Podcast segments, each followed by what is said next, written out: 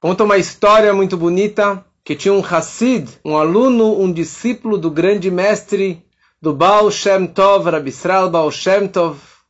O nome dele era Shaya. Ele era um homem de negócios e ele gostava muito de estar na presença do seu mestre, na presença do Baal Shem Tov. E uma vez por mês, ele pegava a carroça, pegava o cavalo e viajava até Mezbuj, a cidade onde o Baal Shem Tov morava. Todo mês ele fazia essa viagem. Com certeza, no mês tão sagrado, no mês de Tishrei, das grandes festas, ele sempre viajava ao mestre e ele fazia questão de que Yom Kippur ele tivesse presente na sinagoga do Baal Shem Tov em Mezebush. E esse ano, como todos os anos, ele preparou seu cavalo, preparou a comidinha e começou a viajar em direção a Mezebush. Viajou, viajou, eram vários dias de viagem, e ele calculou que ele chegasse em Mezebush na véspera de Yom Kippur, tranquilo, para que ele pudesse ir ao mikve, ele pudesse realmente se preparar para o grande dia junto com o mestre, porque ele imaginava que estando perante o mestre, estando junto com o Baal Shem Tov, então com certeza o perdão seria o máximo. As filó dele, as orações dele, com certeza iriam direto para os céus e ele teria um carimbo para um ano bom e doce, com saúde, com alegrias. E ele começou a galopar, galopar, galopar. E no meio da viagem, ele estava cansado, o cavalo estava cansado, e ele decidiu parar no meio do campo. Comeu o seu almoço, um bom café da manhã, para continuar a viagem. Véspera de Yom Kippur é uma mitzvah a pessoa comer bem. Como falaremos em diante, a pessoa que come em dobro, que come muito, na véspera de Yom Kippur e jejua no Yom Kippur, é considerado como se ela tivesse jejuado dois dias. Então ele comeu bem, encheu a pança, e daí ele viu o cavalo lá comendo a grama, ele estava cansado ainda, falou: não custa nada, o dia é longo, vai dar tempo de chegar ainda a tempo em Mezebush. Ele decidiu dar uma descansada ainda, deitou naquela grama fofinha, falou: vou descansar mais um pouquinho, mais uma hora, não vai acontecer nada. E ele deitou e o sono foi profundo. Ele dormiu horas e horas e o cavalo lá estava se divertindo com aquela grama fresquinha. Quando Shai acorda, ele já olha o sol se pondo e ele começa a arrancar o cabelo e começa a chorar e entra em desespero. Falou: E agora? Não vou conseguir, conseguir chegar nunca em Mezebus e eu vou ter que ficar aqui no meio do campo, no meio da floresta, todo Yom Kippur que eu estava sonhando o ano inteiro para estar com meu mestre, um dia tão especial, num lugar tão especial. E esse ano eu vou ter que passar o Yom Kippur aqui no meio do campo, sem comunidade, sem mikve, sem sinagoga, sem o Izkor, e sem o toque do shofar, e sem a presença do meu grande mestre do Baal Shem Tov. E ele comeu, entrou o jejum, e logo quando entrou a reza do Kol Nidrei, ele pegou o marzor que ele tinha consigo, começou a cantar o Kol Nidrei com choro, com lágrimas, no meio do campo sozinho, Kol Nidrei. E antes disso ele falou Aldata Makom Aldata Kahal, com o apoio, o povo me, concordando, me apoiando, eu fazer essa reza. Ele falou, povo, a congregação, a comunidade, não tem ninguém, eu estou aqui sozinho. E ele começou a chorar e chorar e chorar. E daí ele a reza dele demorou horas e horas. Na manhã seguinte, rezou sozinho, a tarde toda, jejuou o dia inteiro sozinho. Quando acabou Yom Kippur, ele mal acabou Yom Kippur, ele pegou o cavalo e galopou, galopou, galopou, galopou e voou até que ele chegou em Mezbush. Ele falou, pelo menos eu vou me encontrar pós Yom Kippur com meu grande mestre. Ele chega na presença do mestre e ele entra na sinagoga e o mestre já estava com os olhos abertos, enxergando lá no fundo da alma dele, enxergando nos olhos dele, e ele ficou assim, paralisado, ele começou a transpirar, e o Baal Shem Tov, com um sorriso enorme, ele fala, Shaya Kumdo, Shaya vem aqui. Ele falou para ele o seguinte, Shaya, saiba que Deus fez isso que acontecesse para você. Deus que programou que você ficasse no campo, na floresta, sozinho todo esse, Yom Kippur. Deus precisava que você ficasse no Yom Kippur. Sabe por quê? Porque por intermédio da tua reza, estando no campo, sozinho, sem o minyan, sem a sinagoga, sem todos os caprichos, você conseguiu erguer e elevar todas as rezas de todos os judeus, os camponeses que estão em casas, que não vão para uma sinagoga, e rezaram da sua forma, fizeram o seu jejum da sua forma, você conseguiu elevar todas as preces do povo inteiro para as alturas, para que todo o povo do campo e que nós todos tivéssemos um Shanatová Metuká, um Gemar Hatimatová, um carimbo e que fôssemos selados para um ano bom e doce. Você teve o mérito de fazer uma missão de uma shlichut tão importante estando no campo. E dessa forma, o Shaya se acalmou. Muita gente, mas muita gente, vai ficar esse Yom Kippur dentro de casa. Por causa do Covid, Israel inteiro está em lockdown. A Argentina está em lockdown. A Austrália está em lockdown. E muitos outros lugares estão em lockdown. Aqui não estamos em lockdown. Mas tantas regras e tantas restrições e tantas pessoas que não saíram de casa todos esses meses e vão ficar em casa. Meus filhos vão ficar em casa Yom Kippur. Eles estão chateados. Mas a gente tem que entender, na verdade, que foi Deus que programou isso. Não foram os chineses que programaram isso. Quem programou que os judeus tivessem Yom Kippur em casa e não na sinagoga, com a sinagoga lotada, foi Hashem que programou isso. Por quê? Pergunta para ele. Mas com certeza é pelo seu bem-estar, da sua família, da sua saúde. Talvez é uma oportunidade que Deus está dando para você, para que pela primeira vez você possa jejuar bem dentro de casa, sem ter que pegar o carro no Yom Kippur, ou ter que andar quilômetros até a sinagoga, descer vários andares a pé, sem ter que pegar e transgredir as proibições do dia do Yom Kippur. E fica em casa. Fazendo o quê? Jejuando, rezando. Pegue o Marzor dentro de casa. Ou pegue os Salmos dentro de casa. Ou fica meditando, estudando um pouquinho de Torá nesse dia tão sagrado. E dessa forma você está elevando a tua casa e a tua família para as alturas. Talvez é isso que Deus quer de você. É, talvez é isso que Deus quer de nós. Imagina, Israel inteiro em lockdown não podem fazer o minyan. Deus está programando isso. Por quê? Porque com certeza tem algo muito, muito grande para chegar para esse ano tão maravilhoso. Esse ano Tafshin Peyalev, o ano de maravilhas serão mostradas, como o Rebbe já profetizou 30 anos atrás, que será um ano de maravilhas, um maravilhas reveladas. Meus filhos costumam dizer que Tafshin Pei Aleph, que é o nome desse ano, é o acróstico de que seja um ano de Pei Aleph, Pandemia acabou. Ano passado foi ano de PEI, pandemia, e este ano é pandemia acabou. Então acabou a pandemia. Aliás, qual é a mitzvah mais importante do Yom Kippur?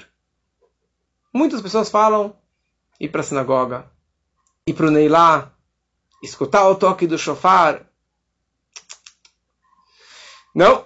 A mitzvah mais importante do Yom Kippur é simplesmente jejuar. Essa que é a mitzvah de Yom Kippur. A pessoa jejuar.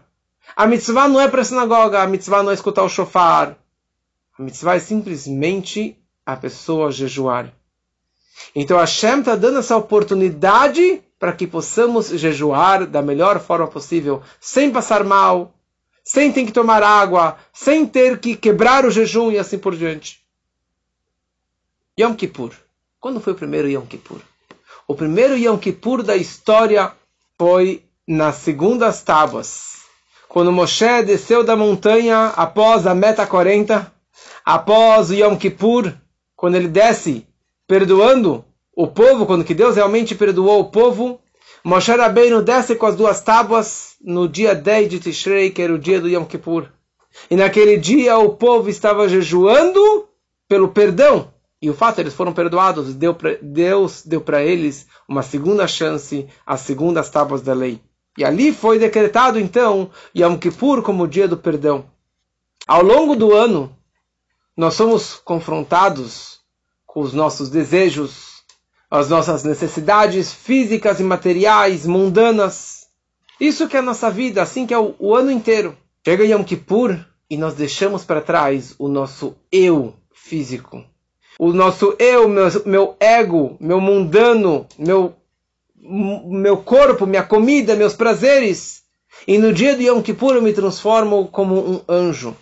Um anjo não come, um anjo não bebe, um anjo não tem prazeres e atividades corporais e mundanas. Qual é o trabalho, qual a atividade dos anjos? Eles estão servindo a Deus o tempo todo. Eles estão servindo a Hashem a vida toda. Essa é a missão deles. Cada anjo tem a sua missão. Então todo o nosso foco no dia de Yom Kippur se torna ao redor do foco da ideia de conectarmos profundamente com Ele, profundamente com Deus. Essa é a ideia de Yom Kippur. Então, no dia tão sagrado que é Yom Kippur, eu não quero me apegar com os desejos e a fazeres mundanos e físicos e materiais. Eu não quero comer. Não é que eu não posso comer. Quem quer comer no dia de Yom Kippur? Quem precisa comer e beber no dia de Yom Kippur? Eu quero, na verdade, me espiritualizar. Me desapegar do mundano. Essa é uma das razões que não usamos sapatos de couro também. Para a pessoa se desapegar do material. Por isso que nós jejuamos no dia de Yom Kippur. E por isso que homens casados usam o kittel, que é aquele jaleco de médico, aquele é, avental branco, para nos aparentarmos como os anjos nesse dia tão sagrado do Yom Kippur. Que essa também era a roupa que o sumo sacerdote, que o Kohen Gadol, ele usava no Santo dos Santos no dia do Yom Kippur. Essa era uma roupa, uma roupa branca, sem adornos, sem nada, sem ouro. O ano inteiro ele usava uma roupa de oito peças, com fios de ouro, placa de ouro. No dia de Yom Kippur, na hora que ele entrava no lugar mais sagrado, era uma roupa branca simples, como um anjo. E por essa razão também, no dia de Yom Kippur, muita gente não sabe, não se usa joias, não se usa ouro no dia de Yom Kippur, que nem o Kohen Gadol. Uma outra explicação porque o ouro remete à lembrança do bezerro de ouro. Yom Kippur é o perdão do bezerro de ouro. Então não usamos o ouro, porque se você usar o ouro, você vai estar lembrando o bezerro de ouro. E a pergunta é: que, que adianta Yom Kippur? Como funciona, funciona o Yom Kippur? Eu posso aprontar o ano inteiro, eu posso pecar, posso errar, posso fazer o que eu bem quiser o ano inteiro. Chega Yom Kippur, eu jejuo, pronto, Tô zerado, fui na sinagoga, fiquei o dia inteiro na sinagoga. Quantas pessoas que vêm na sinagoga de Yom Kippur, que o ano inteiro o cara não aparece. Ele apronta o ano inteiro, chega Yom Kippur, pronto, tá tudo zerado. Como que funciona essa questão do perdão no dia de Yom Kippur? Na verdade, existem dois canais de comunicação e de conexão com Deus. Duas formas de nos conectarmos com Deus. Existe o judaísmo, existe o judeu. Judaísmo são atos práticos. São as mitzvot que nós fazemos, a Torá que nós seguimos. E a questão é, o judaísmo, você tem os méritos e os deméritos. Você tem as obrigações e as recompensas. E você tem as proibições e as suas consequências. Como a Torá fala, se você escutar os meus mandamentos, fala a Torá, a chuva vai vir na hora certa, a colheita vai vir na hora certa, você vai ter saúde, vai ter tudo bom. Continua o Shema, Hashem. Se vocês não escutarem, Deus vai ficar furioso. E tem as suas também consequências da falta do cumprimento das, do, do, do que Deus nos ordena. Isso se chama judaísmo. E assim que funciona o ano inteiro.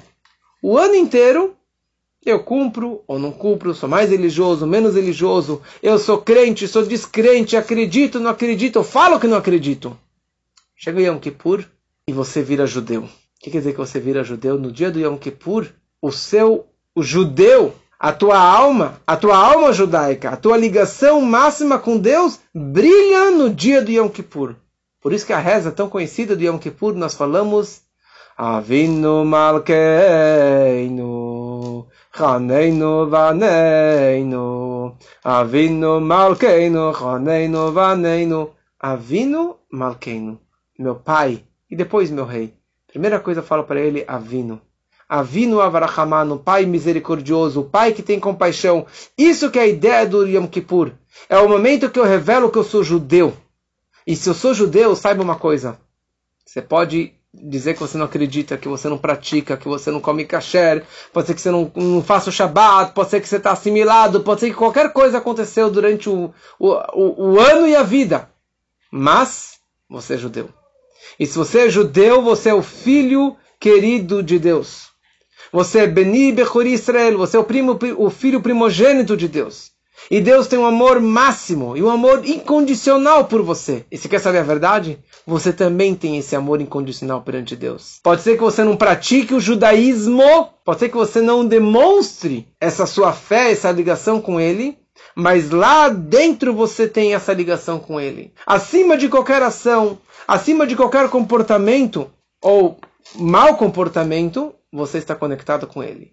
Esse que é o poder de Yom Kippur está acima de tudo, independente de qualquer ação, e isso está brilhando no dia de Yom Kippur. E por isso que Yom Kippur é chamado Ahat Bashanah. O único do ano. É o momento único do ano. É o momento mais sagrado do ano. Nossa alma judaica tem cinco níveis. Todos os seres têm uma alma natural, né, Feshabahamit, que tem quatro níveis. E o judeu ele tem uma segunda alma, que é chamada a alma divina, que é um pedaço de Deus, literalmente um pedaço de Deus. E essa alma ela tem cinco níveis: Nefesh, Ruach, Neshama, Chaya e Yehidah. Nefesh tem a ver com as minhas ações, Neshama com, com as minhas emoções, é, ou com o meu intelecto, Chaya está mais acima de mim, e Chayá está acima do corpo, fora do corpo. E Yehidá é o nível mais elevado da minha alma. Yehidá vem da palavra Yahid, que significa único. É o nível da minha alma judaica, que ela é unificada com a essência de Deus, que é Deus Yahid, que Deus ele é Had, que ele é um e único. É o nível da alma que está conectada com Deus independente das minhas ações, independente do meu comportamento, independente da minha demonstração de fé, eu estou conectado com Ele da forma máxima. E é isso que acontece no dia de Yom Kippur. Aliás, quantas rezas nós temos em Yom Kippur? Cinco rezas.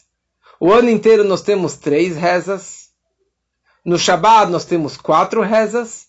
E no Yom Kippur nós temos cinco rezas. Porque são cinco rezas ligadas com cinco níveis da alma. Cada nível da alma vai se elevando ao passar uma reza do Yom Kippur. O Kol Nidrei brilha o primeiro nível da alma, Shacharit, Mincha, eh, Shacharit, Musaf, Mincha, e quando chega Neilá, quando chega o final do Yom Kippur, a última reza de Yom Kippur, aquela última meia hora, é o momento que o quinto nível de, da alma de todo judeu. Você pode estar em casa, trancado em casa. Você pode morar no fim dos cafundés. Mas você é um judeu e a tua alma brilha naquele momento. Tinha um israelense que, que quando acabou a tzavá, quando acabou o exército, ele foi com um grupo de mochileiros, como que eles fazem, para a Finlândia. E ali ele passeou, passeou, até que um dia o dinheiro dele acabou. E quando acabou o dinheiro, ele ficou preocupado, tentou procurar um emprego para cá, um emprego para lá, para conseguir mais um dinheirinho, para conseguir a sua jornada. E daí missionários, um grupo de missionários, dizendo como amigo dos judeus, se aproximaram dele ofereceram moradia, comida, dinheiro, tudo o que ele precisasse. E daí, ao passar do tempo, ele começou a perceber que na verdade era um grupo de missionários que queriam converter ele para o cristianismo. Mas ele não era muito praticante do judaísmo. Ele era judeu, mas não era muito judaico eh, na sua prática. E daí apresentaram para ele o Novo Testamento. E quando ele começou a ler o Novo Testamento, ele começou a ter um, um nisgit dentro de si. Para quem sabe o que é nisgit. E ele, uma inquietez, ele começou a ficar insatisfeito com essa situação. Ele conseguiu um Tanar judaico e começou a ler o Tanar. E ele começou a pensar, falou, bom, quando sair daqui, com certeza eu vou ter que conhecer melhor o judaísmo, ou praticar mais o judaísmo. E até que levaram ele para o guru, o líder máximo lá dos missionários. E quando ele se encontra com esse guru, ele vira para ele e fala: Você sabe que amanhã é Yom Kippur? Você sabe que amanhã para vocês judeus é Yom Kippur? E naquela hora caiu a ficha, ele falou: Que loucura, olha onde eu tô. E olha quem vai me lembrar que eu sou judeu e que amanhã é Yom Kippur. Ele saiu correndo de lá ele pegou o carro, dirigiu, dirigiu, dirigiu, até que ele chegou numa sinagoga e conseguiu chegar dentro de Yom Kippur naquela sinagoga. Obviamente que ele guardou Yom Kippur todo, e dessa forma depois ele acabou se aproximando mais do judaísmo e voltando para a religião e, e, e etc. Isso que é Yom Kippur.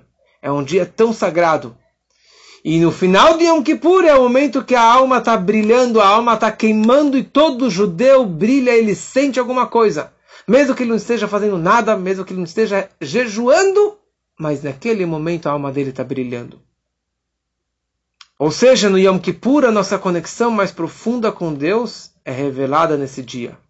E já que a nossa ligação, nossa conexão, o ser judeu é conectada, brilha nesse dia, Nada pode afetar essa ligação. Então tudo que eu fiz errado o ano inteiro desaparece. Deus ele perdoa. Deus ele perdoa. Obviamente que eu preciso fazer o meu retorno. Eu preciso me aproximar dele. Eu preciso pedir perdão. Eu preciso decidir que ano que vem realmente vai ser melhor e vai ser diferente. Mas no momento que eu revelo e eu me conecto com o nível da Yehidah, o quinto nível da minha alma, na quinta reza do Yom Kippur, tudo é zerado. Tudo realmente é perdoado nesse momento tão sagrado do Yom Kippur. No Yom Kippur nós temos quatro mitzvot, quatro preceitos que constam na Torá claramente. A Torá descreve o que nós devemos fazer no dia de Yom Kippur. Por um lado, a Torá fala sobre o trabalho. Você não pode trabalhar no Yom Kippur uma segunda mitzvah, você deve descansar, se abster do trabalho no Yom Kippur. Terceira mitzvah, você não pode comer e beber, a proibição de comer e beber no Yom Kippur, e você deve abster-se da comida e da bebida. Ou seja, jejuando e não trabalhando, você está cumprindo quatro preceitos da Torá. O que significa trabalho?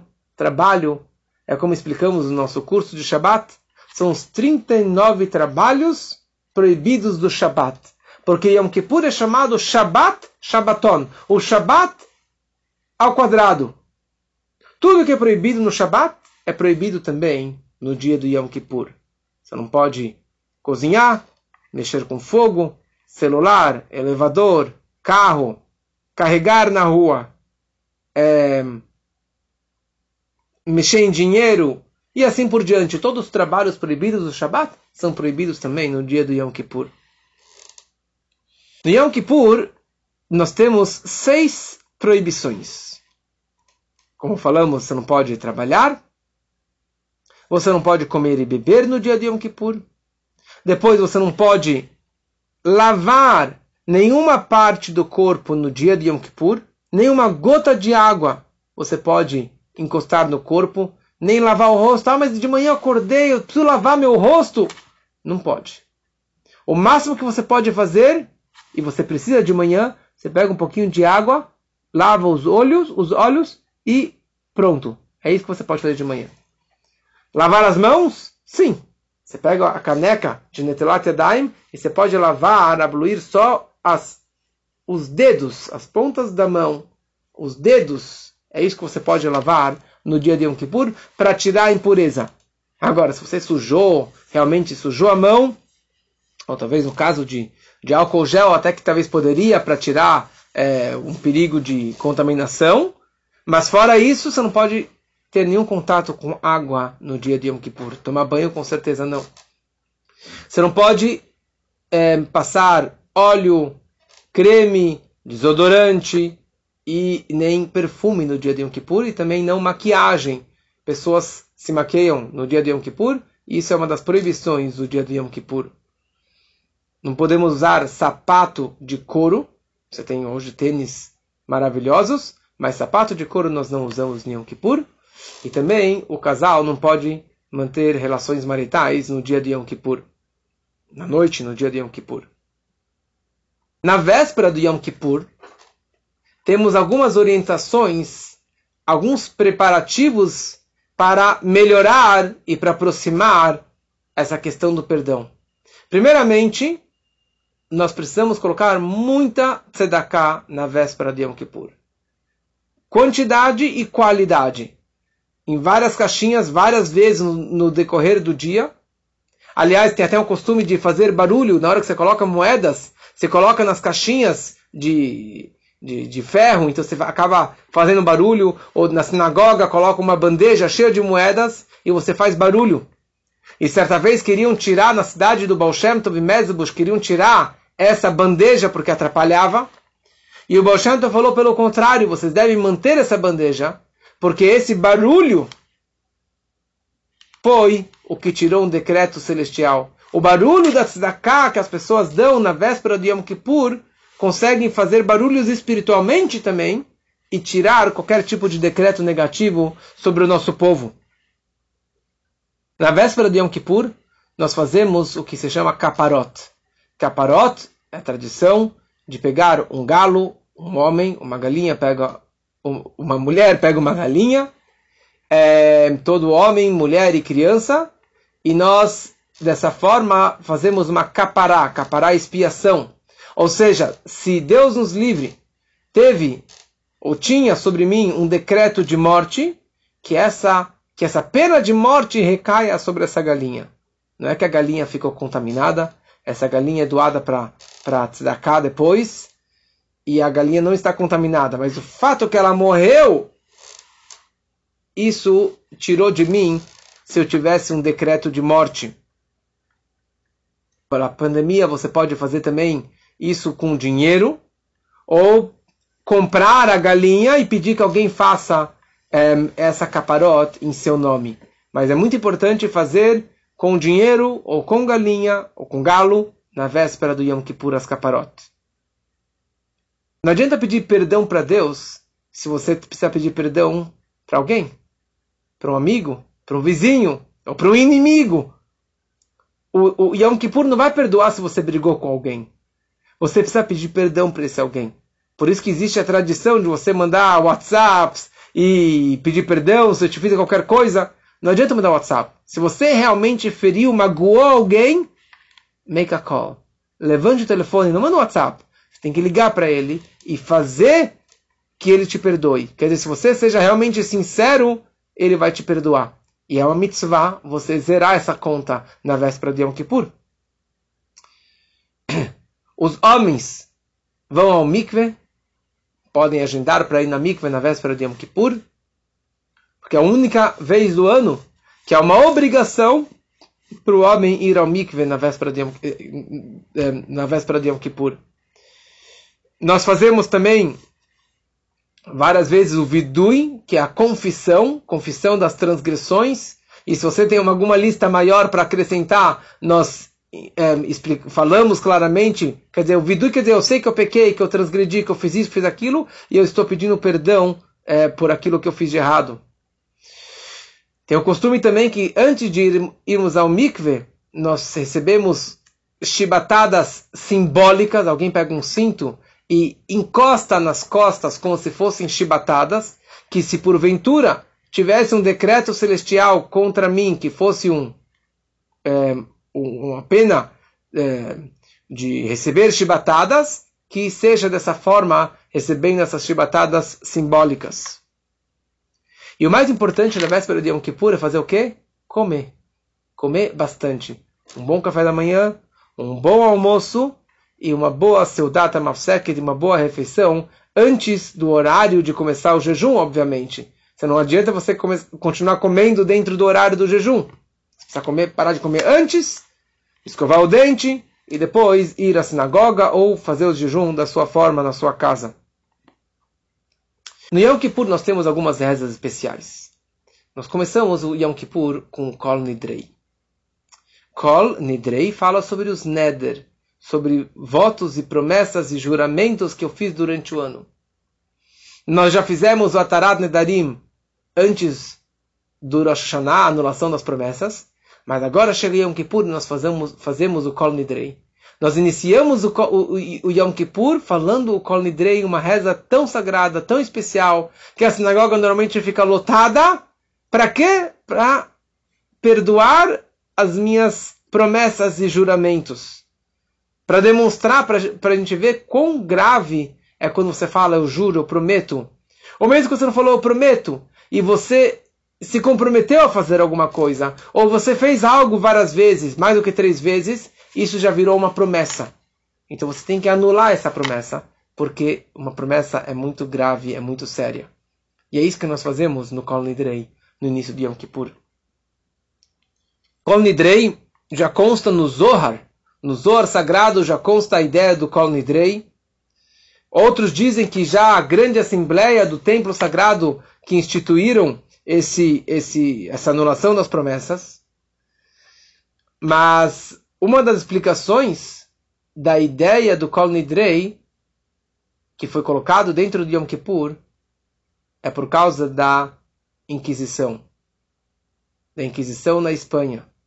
Quando os judeus foram forçados a se converter, a aceitar o cristianismo, e foram muitos foram mortos, mas muitos que viraram os cristãos novos foram forçados a aceitar o cristianismo, e eles precisavam jurar para a cruz que eles aceitavam a religião. Chegava Yom Kippur, ele fazia então anulação das promessas. Ele anulava esse juramento, essa promessa que ele aceitou a outra religião. Esse que é o poder do Yom Kippur, do, do Kol Nidrei, e essa que é uma das ideias do porquê que realmente fazemos o Kol Nidrei no Yom Kippur. Tem uma reza muito longa, muito longa no Yom Kippur, que é no final do Musaf, a segunda metade do Musaf, depois do meio-dia, depois da leitura da Torá, tem uma parte que se chama Avodá. Avodá significa trabalho serviço, que é o trabalho que o Kohen Gadol fazia, que o sumo sacerdote fazia no Yom Kippur. Aliás, o que é Yom Kippur?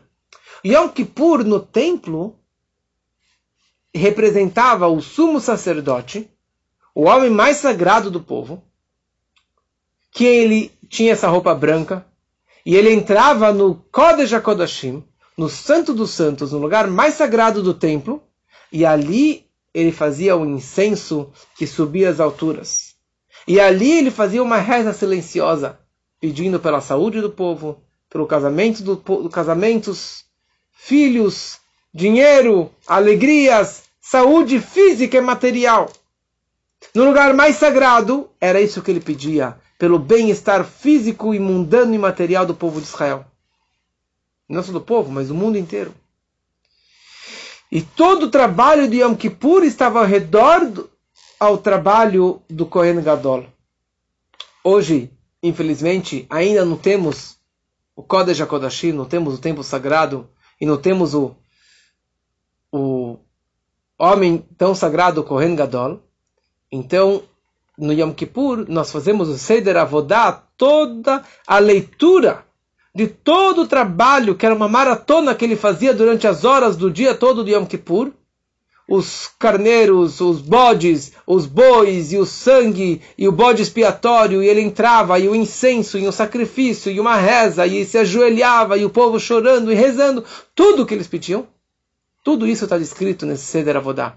E na hora que nós lemos, se você entende, você pode ler em português, não precisa ler em hebraico. E nós ajoelhamos várias vezes, que era o momento que o povo se ajoelhava quando que o Kohen Gadol saía do, do Santo dos Santos.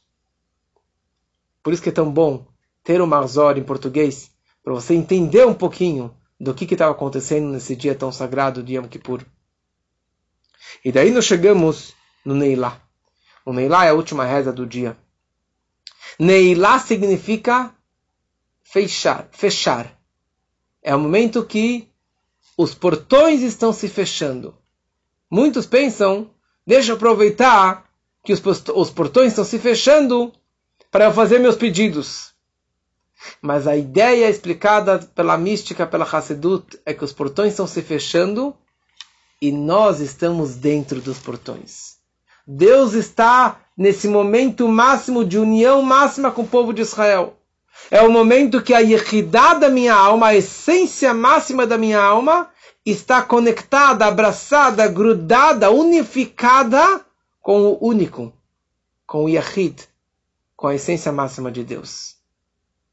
A gente está abraçado com Ele, a gente está unido com Ele, unificado com Ele, dentro do portão, a sós. Que, aliás, o Kodesh HaKodashim também representa o momento de amor máximo entre o marido e mulher, a relação marital. Isso é o poder do Yom Kippur. Olha só, o momento que o casal está junto, de uma relação marital, tem a mesma santidade quando que são um judeu com uma judia. Quando eles foram seguindo as leis de pureza familiar, quando ela foi ao mikve e assim por diante, toda vez que o casal está junto, tem a mesma santidade, o mesmo poder do que o Kohen Gadol entrando no Kodesh HaKodashim no dia do Yom Kippur. E é isso que acontece todo dia do Yom Kippur. Na hora do Neilá, é a relação marital. É a união máxima entre o judeu e a essência da alma dele e a essência de Deus. É isso que acontece no dia do Yom Kippur. É isso que acontece na hora da Neilá. Os portões estão se fechando. Então entra, corre, aproveita para revelar a essência da sua alma. Reze, chore, peça e se comprometa que o ano que vem vai ser melhor. E na hora que você faz essa decisão prática, você está, na verdade, pegando essa energia para baixo. Você está down low em toda essa santidade, essas bênçãos divinas, para que o ano novo seja realmente um Gimar Hatimatová, que seja um ano maravilhoso. Eu gosto das histórias do Baal Shem Tov, que tem muitas lições para a nossa vida. Então, certa vez o Baal Shem Tov, no Yom Kippur, ele começou o Kol Nidrei, ele era o Hazan, ele começou a cantar o Kol Nidrei, e quando acabou o Kol Nidrei, que é uma reza curta, ele parou. E ele abriu os olhos, com os olhos arregalados, se enxergando para algum lugar distante espiritualmente, algo que estava acontecendo no mundo, e ele estava conectado com aquela situação. E quando os Hassidim, os discípulos, viram o mestre dessa forma, eles começaram a chorar e começaram a fazer mais salmos e rezar e fazer chuvá e batendo no peito, tentando ajudar o mestre é, resolver essa situação. Depois de alguns minutos, o Baal ele volta para a terra, volta para o piso, para o chão, abre um sorriso e continua rezando com alegria, com felicidade, e assim a reza foi até o final do Yom Kippur. Quando acabou Yom Kippur, os alunos curiosos viraram para o mestre, falou, Rebbe, que aconteceu? Que aconteceu no Kol Nidrei? Ele falou, senta que lá vem a história. E Baal falou o seguinte, num povoado muito distante daqui, numa aldeia, tinham dois judeus, simples, pobres. Ele chamava Heikel, Chaim, Heikel, e ela se chamava Sara. E eles alugavam a sua casinha, o seu campo, do senhor feudal do Poretz, lá do conde. E assim eles tocavam sua vida, ganhavam seu dinheirinho. E eles tinham um filho. E o tempo passou, e o Heikel ficou doente, e ele acabou falecendo. Passou mais pouco tempo, alguns meses, a Sara também de repente faleceu. E o garoto ficou lá sozinho, órfão de pai e de mãe, abandonado, sem ninguém. Quando esse conde viu o garoto pequenininho, uma criancinha, abandonada, ele falou: perfeito. Imagina, eu não tenho filhos, meu sonho todo era ter filho, eu vou adotar ele como meu filho, ele nem vai saber que os pais existiam. E ele acabou adotando o garoto e chamou ele de filho, e ele chamou ele de pai. E assim deram para ele o nome é, russo. E assim ele cresceu, cresceu. E um dia ele estava brincando com os amigos, e daí rolou uma briguinha, e um dos garotos virou para ele e falou: Ei, Jiv! Ei, seu judeu! Você não, é, você não é filho do conde, você é judeu. Falou, eu judeu? Que judeu? Imagina ele, meu pai, minha mãe. Olha só como que eu me visto como, como um, um príncipe. Ele falou, não, não, não, não. Meus pais me contaram que você não é filho. Você é adotado. Seus pais morreram. Ele saiu correndo para o palácio, encontrou com o pai, e chorou e chorou. Falou, o que aconteceu, filho? Falou, eles me chamaram de judeu. E me falaram, falou que nada, besteira, esquece.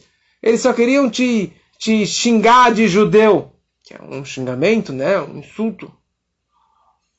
E assim continuou. E depois de novo chamaram ele de judeu. E ele ficou com essa pulga atrás da orelha, ele ficou, assim, ficou muito curioso com essa situação. E ele todo dia virava para o pai e falava: Pai, me conta a história. Você é meu pai. Que história é essa que eu sou judeu? Até que o pai falou para ele, falou, qual a diferença se você é ou você não é, se você é meu filho ou você não é meu filho? Você é meu filho, você é meu herdeiro, você vai herdar todas essas terras, todo o meu dinheiro, não tenho ninguém, e você é meu filho, ponto. E daí que a curiosidade pegou, e ele começou a perguntar, mas quem eram meus pais? Eles eram judeus? O que, que representava isso? O que quer dizer ser judeu? Me conta um pouquinho mais dos meus pais. Ele falou, olha, eu não sei muito dos seus pais, mas ele chamava Heikel, sua mãe chamava Sara. Eram pessoas bem humildes, mas eles eram muito, eles eram muito religiosos. Eles iam à sinagoga, eles guardavam o sábado e assim por diante. E, aliás, eu tenho uma coisa que eu guardei de lembrança do seu pai para você. Ele pegou um livro velho e deu para ele esse, esse livro empoeirado o garotinho pegou esse livro na mão e começou a folhear. E ele viu que estava tudo escrito em letras que ele nem sabia que letras que eram. Ficou curioso, não sabia nem de que forma segurar esse livro, qual era o lado certo. E daí, na verdade, era um Mahzor, um livro de Rosh um livro de Yom Kippur. E ele ficou cada vez mais curioso, tentando descobrir a ligação com os pais, o que quer dizer ser judeu. E certa vez ele estava passando pela aldeia, lá pela cidade é, pertencente a, que pertencia a seu pai. E ele viu judeus entrando na carroça, pegando seus pertences. E ele virou para eles e falou: Vocês estão indo para a feira, né? Para aquela outra cidade. Daí a mulher virou para ele e falou: Não, não, não, meu querido garoto. Hoje, na verdade, hoje à noite é Rosh Hashanah. É o Rosh Hashanah e por isso que nós estamos indo. Rosh Hashanah, o que, que é isso? Não, é o ano novo dos judeus. Na verdade, a mulher sabia que aquele garoto ele era judeu. Ela sabia que ele era o filho do Haikol e da Sara. E ela teve tanta pena sobre o garoto, que foi educado como filho do conde, sem religião judaica, pelo contrário, seguindo outra religião. E assim eles viajaram. E ele ficou muito amargurado, como que ele foi chamado de não judeu, ele correu para casa, chorou e chorou. E naquela noite ele teve um sonho. E o pai virou para ele e falou: Meu filho, eu sou seu pai. E hoje era Shashaná. Volte para o seu povo, volte para sua volte para sua religião. Largue tudo que está seguindo hoje, porque você é um judeu e você vai ser bem-vindo na sinagoga e na comunidade judaica. Volte para o seu povo. Ele acordou de manhã falando: Eu sou judeu. Pensou que era um pesadelo, mas ele entendeu que na verdade era a realidade do que o pai estava contando para ele. Passou mais um, dois dias, ele não aguentou mais. essa dor, essa busca pela, pela ligação com a sua raiz, com a sua fonte. Ele chegou em casa, pegou aquele livro, pegou Marzor, guardou no casaco e saiu correndo pela estrada. Andou dias e dias e conseguiu um pãozinho de presente lá das pessoas que tiveram pena dele. E ele continuou caminhando, caminhando até que ele chegou na grande cidade. E quando ele chega na frente da sinagoga, ele quase desmaiou. Ele vê todo mundo entrando na sinagoga com um manto branco nas costas, que era um talit. Ele entra na sinagoga, pegou lá um, um, um chapéuzinho, uma kippah, colocou na cabeça. E ele viu todo mundo rezando, as pessoas emocionadas, as pessoas chorando.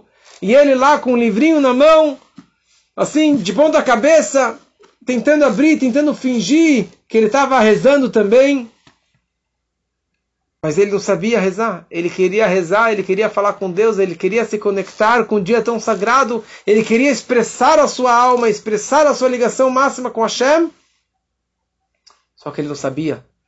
Disse o Baal Shem Tov, naquela hora do Kol Nidrei, eu vi, eu enxerguei o garoto entrando na sinagoga. E eu vi o sofrimento dele. E eu sofri junto com ele. Eu estava rezando, eu estava chorando junto com ele. Eu vi como que ele não conseguia rezar. E por isso que eu parei a reza na hora do Kol Nidrei. De repente o garoto, ele abre o marzor, ele vira para cima e ele fala, Hashem, meu papai querido, Deus, eu não sei como rezar. Eu não sei ler hebraico. Eu não sei nada. Mas eu sei que neste livro daqui que meu pai deixou para mim de herança, são todas as rezas, todos os louvores para o Senhor, todas as formas de agradecer e pedir tudo que nós precisamos. Então, Deus, toma esse livro. Ele ergueu o livro na mão e ele falou: Deus, pega esse livro da minha mão e pega todas as palavras, todas as letras que se encontram aqui dentro e Ehiraton, que seja a vontade perante o Senhor, com que eu estivesse rezando corretamente, com todas as palavras, com todos os acentos, pontos e vírgulas, com todo o meu coração. E essa forma ele colocou o rosto dentro do Sidur, dentro do Marzor. Ele chorou e chorou e chorou e ficou a noite toda chorando com o rosto dentro do Sidur. Falou o Tov, na hora que ele ergueu o Sidur para cima e rezou e chorou dessa forma, todos os portais celestiais que estavam trancados, que não estavam se abrindo, que poderia ser um decreto terrível para esse ano, todos os portais se abriram. Daí eu peguei uma carona, não corona, eu peguei uma carona com a reza desse garoto. E eu aproveitei e comecei a minha reza com a com, com tanta facilidade, com tanta alegria, e assim nós decolamos e fomos para as alturas. Então, se você vai ficar em casa, não fique deprê, não fique chateado, não fique triste, porque é isso que Deus quer de você. O principal do Yom Kippur é você rezar com o coração. É você rezar com toda a sinceridade. Se você não sabe rezar, faça o que, que esse garoto, que não teve uma educação judaica, que não teve um aprendizado nenhum, mas ele se conectou. E olha só o efeito espiritual que ele conseguiu fazer. Ou o que o Shaya fez no meio do campo, ele conseguiu levar todas as rezas. Então você também, no dia de Yom Kippur, na tua casa, da tua forma, jejue 100%, cumpra e guarde esse dia tão sagrado. E isso é o que vai garantir para que você tenha um Shana Tová Metokah, um Gemar Hatimatová, que você possa ser carimbado e escrito no livro da vida, de saúde, de alegrias, de família, você e todos nós, se Deus quiser, um Gemar Hatimatová.